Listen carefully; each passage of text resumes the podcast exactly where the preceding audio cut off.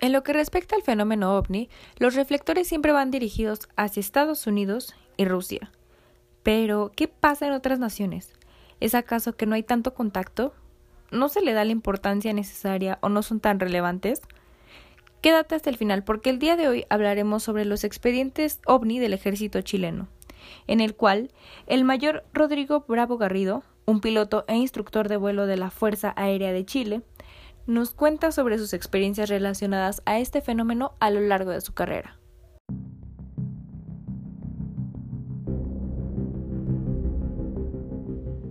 Buenas noches, te habla Carla Berriman y te doy la bienvenida a Mente Averiada, el podcast donde hablaremos sobre temas de misterio, conspiración, ciencia, estigmas sociales, acontecimientos mundiales no difundidos y temas que te darán mucho de qué pensar. Vamos a corromper tu mente y regar la semilla de la curiosidad. Así que te doy la bienvenida y te felicito por adentrarte a temas que a mucha gente le da miedo escuchar.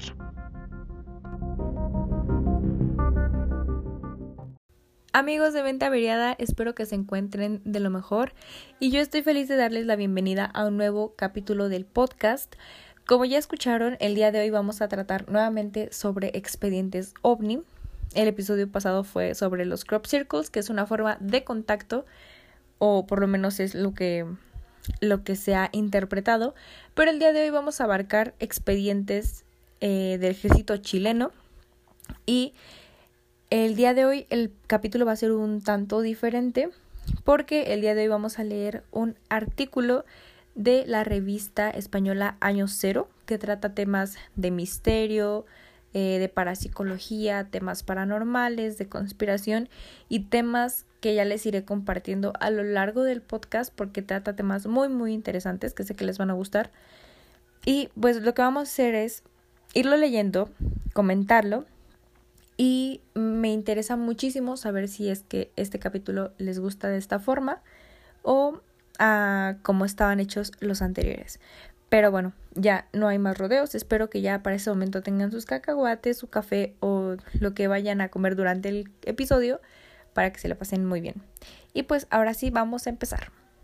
Y el artículo del cual vamos a hablar el día de hoy se basa en una entrevista realizada a el mayor Rodrigo Bravo Garrido, el cual es un piloto e instructor de vuelo de la Fuerza Aérea de Chile, el cual concedió una entrevista para esta revista, Año Cero, y nuestro investigador Jesús Pertierra, el cual es director de un programa radiofónico en España llamado La Rueda del Misterio, hizo de maestro de ceremonia y nos comenta que platicaron durante horas y horas sobre los ovnis, sobre este fenómeno, incidiendo en aquellos sucesos ufológicos con implicación militar, asunto en el que Rodrigo, nuestro entrevistado, es un auténtico especialista.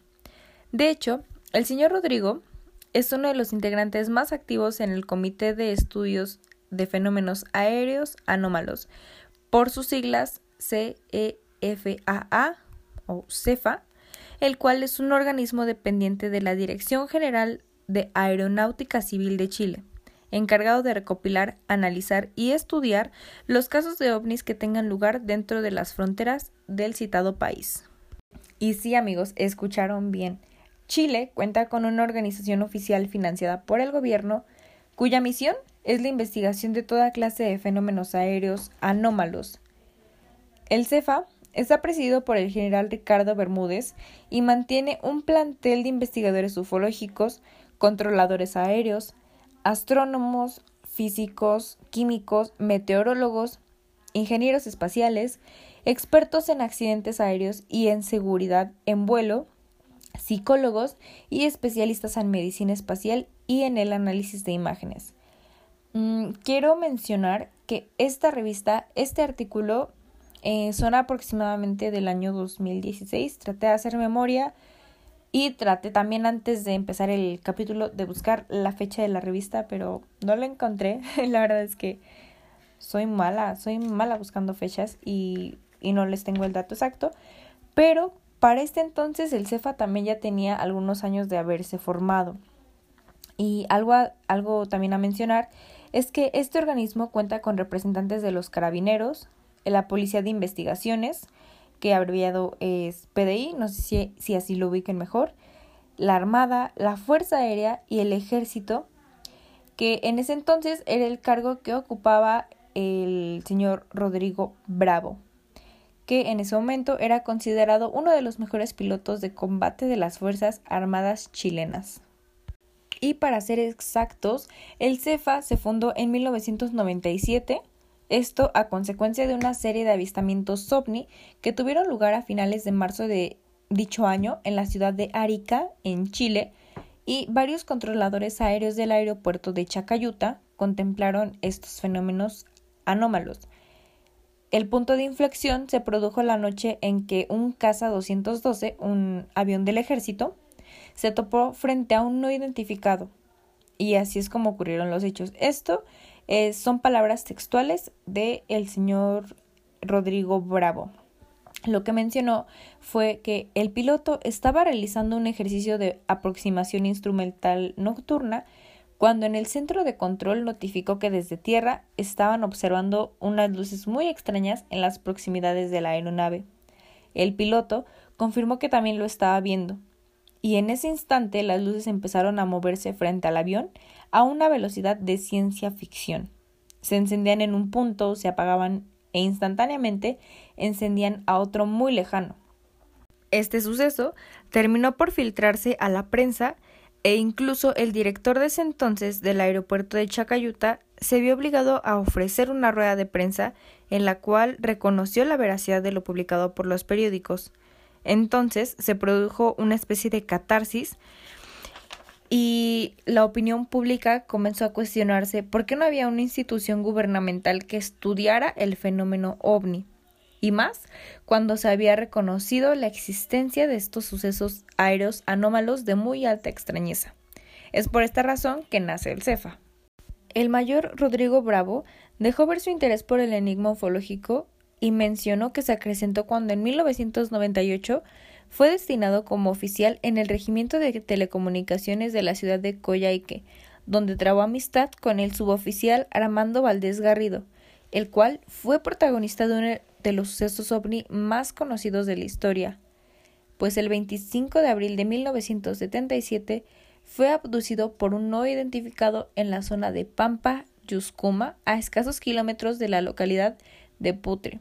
Esto, recordemos, en Chile, cuando comandaba un grupo de militares. En plena madrugada vieron el aterrizaje de un objeto volador luminoso a unos 500 metros de su posición y Valdés se aproximó al mismo, regresando un cuarto de hora después con barba de varios días.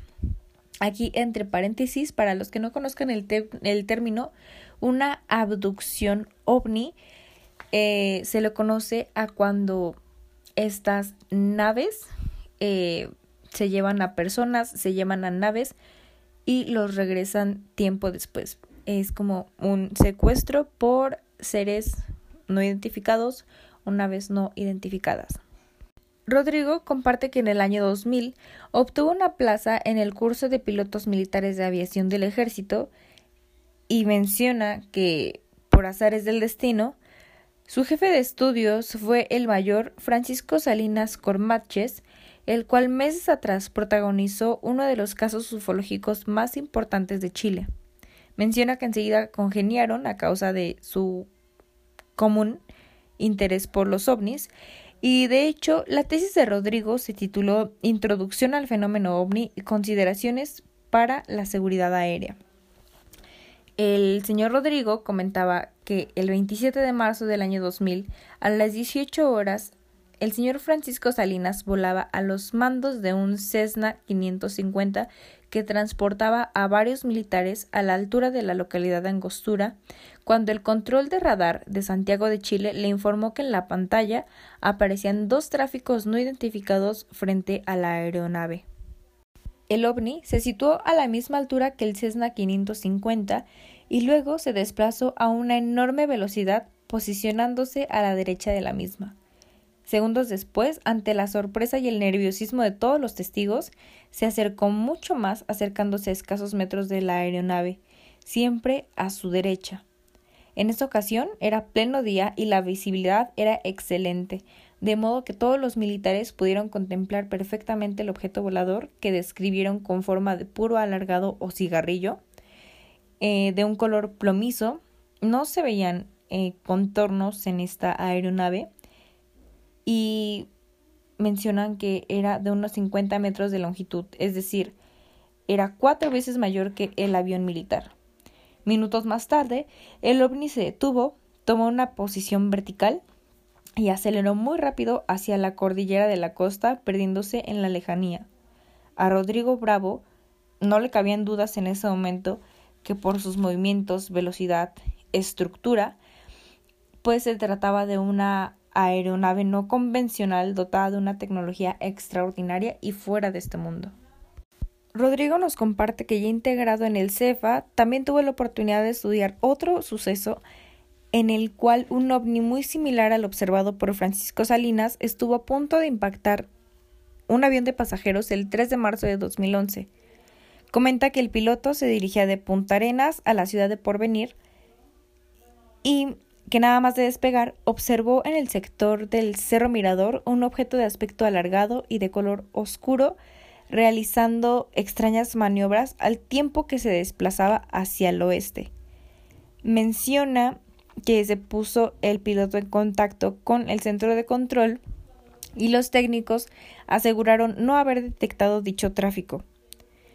El avión aterrizó en Porvenir sin mayores novedades y el piloto presa de la curiosidad, accedió a la torre de control y pidió unos prismáticos para observar el ovni con mayor precisión. Todos contemplaron las maniobras de este no identificado y según los testigos medía unos 200 o 300 metros de largo y desprendía por su parte posterior una especie de bruma o vapor. El mismo piloto, tiempo después, despegó nuevamente hacia Punta Arenas y finalmente perdió al ovni. Fue precisamente en esos instantes que otro avión que había salido de la ciudad de Puerto Williams lo detectó en su radar a bordo, y desde el centro de control le confirmaron que también lo tenían en sus pantallas. Es más, le advirtieron al piloto que el no identificado se, se encontraba a cuatro millas de distancia de esta aeronave. Y en palabras de Rodrigo, cuatro millas es prácticamente encima. Entonces el piloto tuvo que realizar una rápida maniobra de evasión para no impactar con el objeto desconocido. Pero el anterior no es el único caso en que un avión está a punto de chocar con uno identificado en el espacio aéreo chileno. De hecho, Rodrigo Bravo recoge otro suceso similar en un libro llamado Ufología Aeronáutica, el cual escribió en colaboración con Juan Castillo Cornejo, en el cual da a conocer los incidentes ovni más interesantes protagonizados por pilotos de todo el mundo. En esta entrevista, el informante Rodrigo Bravo comparte también una experiencia en el que el 21 de marzo de 2012 protagonizó un incidente ufológico cerca de la ciudad de Copiapo.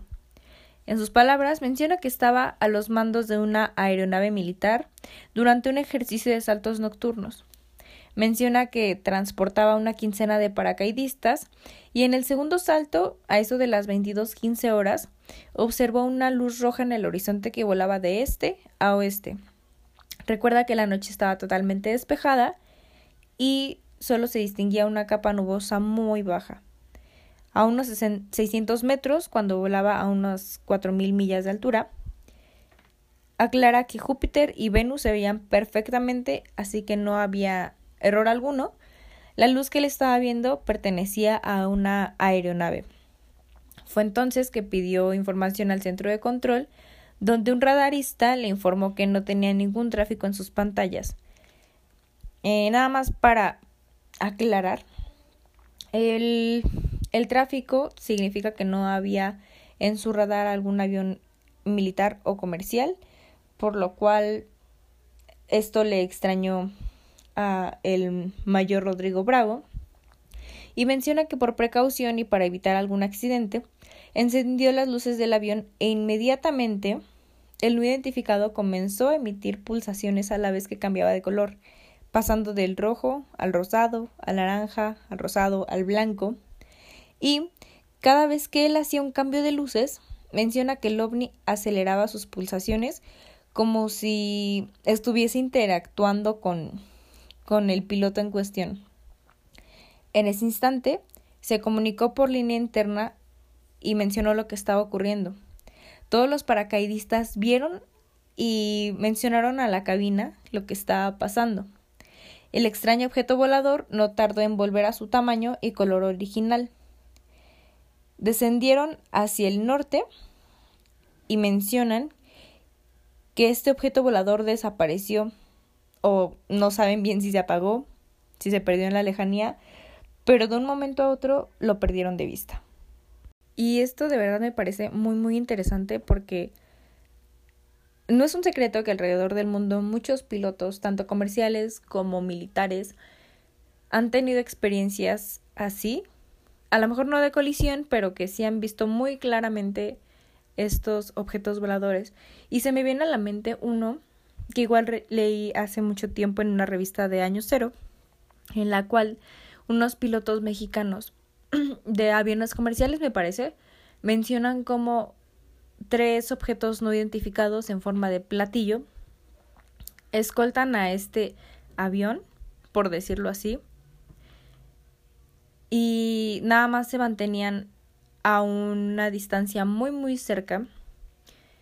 Les estoy hablando de que era un platillo en el ala derecha, en el ala izquierda y uno enfrente. Lo único que hicieron fue mantenerse unos minutos eh, se podría decir estáticos, como a una misma altura o a una misma distancia de este avión, y en unos cuantos segundos desaparecieron. Si quieren más detalles, pues ya después les estaré contando en otro episodio, en otro episodio del podcast. Pero pero sí, relatos como este hay muchísimos y creo que en Estados Unidos y en Rusia abundan, abundan, abundan. Pero bueno, ya. Cierro el paréntesis y vamos a seguir con el tercer relato o la tercera anécdota que nos comparte en la entrevista. Y para ese entonces, cuando se dio esta entrevista, el mayor Rodrigo Bravo comparte un suceso que en ese momento se encontraba en investigación por parte del CEFA y que por lo mismo no había salido a la luz pública. Lo que nos comparte es que el 3 de septiembre del 2012, en las cercanías de la Academia de Guerra de Fuerza Aérea de Chile, la cual está situada en Santiago, a eso de las 19.45 horas, cuando ya el sol ya estaba poniendo, a una distancia de entre 100 y 200 metros de donde se encontraban los militares, aparecieron cinco luces de color blanco que empezaron a realizar una serie de maniobras aéreas a unos 30 o 40 metros del suelo y comparte que se presentaron en línea, luego hicieron una figura de rombo, comenzaron a girar en diferentes direcciones, se pararon formando un triángulo y finalmente ascendieron verticalmente y desaparecieron en la lejanía. Este avistamiento comenta que duró aproximadamente dos minutos y medio y pues en este tiempo varios militares filmaron a los ovnis con sus teléfonos móviles y precisamente la más clara de las grabaciones, porque el autor se aproximó bastante a los no identificados y tuvo el cuidado de no mover demasiado el teléfono, fue la que se estaba utilizando para las investigaciones del CEFA. Rodrigo y otros miembros del CEFA incluso se acercaron a la Academia de Guerra para entrevistar a los testigos y reconstruir el incidente en el lugar de los hechos. Rodrigo seguía contando y contando eh, anécdotas de este estilo y de hecho una que llamó la atención de, del investigador fue una experiencia fascinante en la cual hubo un tiroteo de varios militares chilenos contra un ovni que los perseguía. Fue la aparición de un gigantesco ovni disco, o bueno, en forma de platillo, en la ciudad de Arica durante casi seis horas. O también le contó sobre un avistamiento con una duración prácticamente de un día. Esto fue de dos objetos voladores metálicos en forma de puro, que lo que les decía, en forma de cigarrillo, en la isla Robertson, en la base chilena de la Antártida. Y es que, claro, o sea, con, con tantos años ejerciendo este puesto en aeronáutica, en el CEFA, creo que, pues, para ese entonces ya pudo haber participado muchísimas veces en muchas investigaciones de muchos casos similares. Pero, pues bueno, hasta aquí vamos a dejar em, esta entrevista, este artículo que me pareció muy interesante. Espero que les haya gustado. Pero antes de cerrar el capítulo, quiero terminar el capítulo de hoy reflejando también la opinión de el mayor Rodrigo Bravo, que en sus palabras dice, con total sinceridad, pienso que el fenómeno ufológico ha estado presente en distintas épocas. Lamentablemente, la propia idiosincrasia del fenómeno hace muy complicada su investigación. Sueño con que los ovnis sean extraterrestres, pero de momento no hay cómo demostrarlo. Wow, la verdad es que no me canso de leer y de enterarme de cosas como estas, de escuchar testimonios. No sé a ustedes qué les haya parecido el tema de hoy. Eh, si es que les causó, por otro lado, curiosidad este artículo de la revista. Si es que quieren que se compartan más artículos de esta revista de año cero, que les recuerdo es una revista española que abarca temas de conspiración, de historia oculta o historia perdida, de ufología, eh, demonología, temas de neurociencia y demás temas que creo que van muy muy ad hoc con el podcast y sobre todo que creo que les pueden gustar e interesar.